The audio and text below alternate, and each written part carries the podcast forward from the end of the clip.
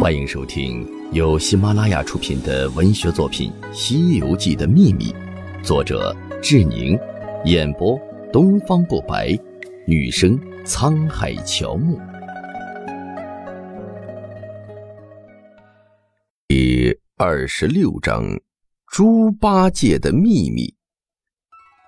书中的主人翁是师徒几人，除了孙悟空、唐僧之外。